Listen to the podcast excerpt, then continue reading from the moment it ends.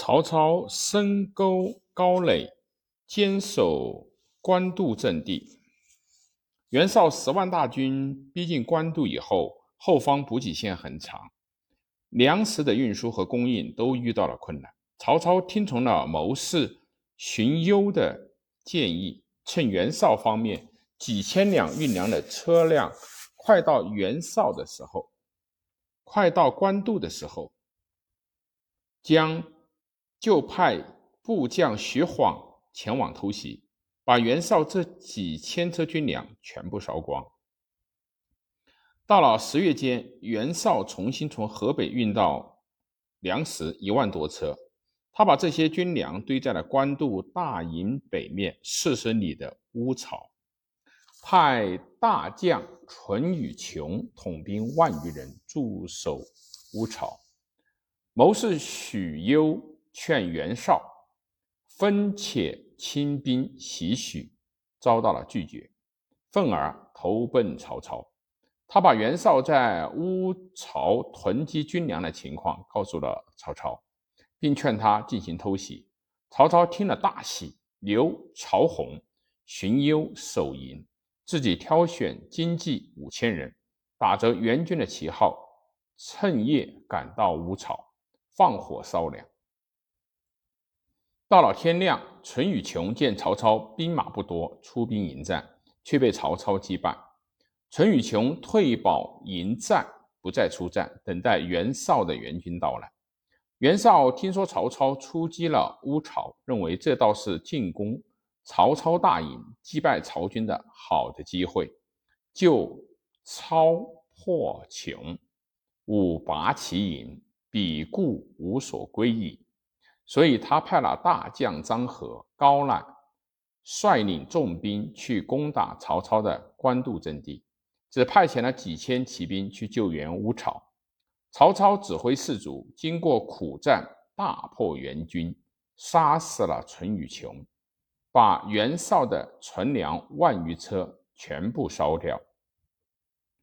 这一消息传到了官渡的前线，张合、高览。等看到大势已去，就向曹洪投降了。于是袁绍军心涣散，士卒纷纷溃败。曹操出兵追击，袁绍和他的长子袁谭只带了八百多骑，逃过了黄河，余众投降曹操，全部被坑杀。这一战役，曹操先后消灭了援军主力七万多人。官渡决战是统治阶级内部两个政治集团间进行的战争。曹操获胜后坑杀降卒这件事，就显示出这种战争的残酷性。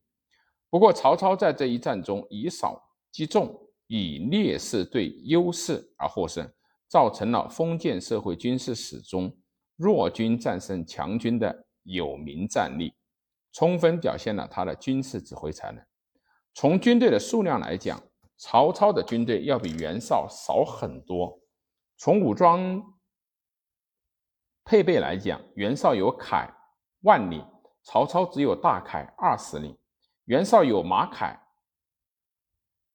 三百具，曹操不能有十具。从经济力量上来讲，袁曹操占领的兖豫二州不及河北那样富庶。固然这些距离屯田许下已有四五年光景，可是曹操和袁绍相持，快到决战阶段的时候。军粮只够全军吃一个月，而袁绍第一次从河北运来的粮食几千车，第二次又运来了一万多车，足见曹操的经济力量远比不上袁绍所充裕。从双方占领地区的形势来看，曹操占据的兖豫二州是四战之地，要巩固起来很困难；而袁绍占领的河北有山河之固，所以。以上这些条件，曹操都不如袁绍。但是曹操在政治方面，由于他主观的努力，造成了许多对他有利的条件。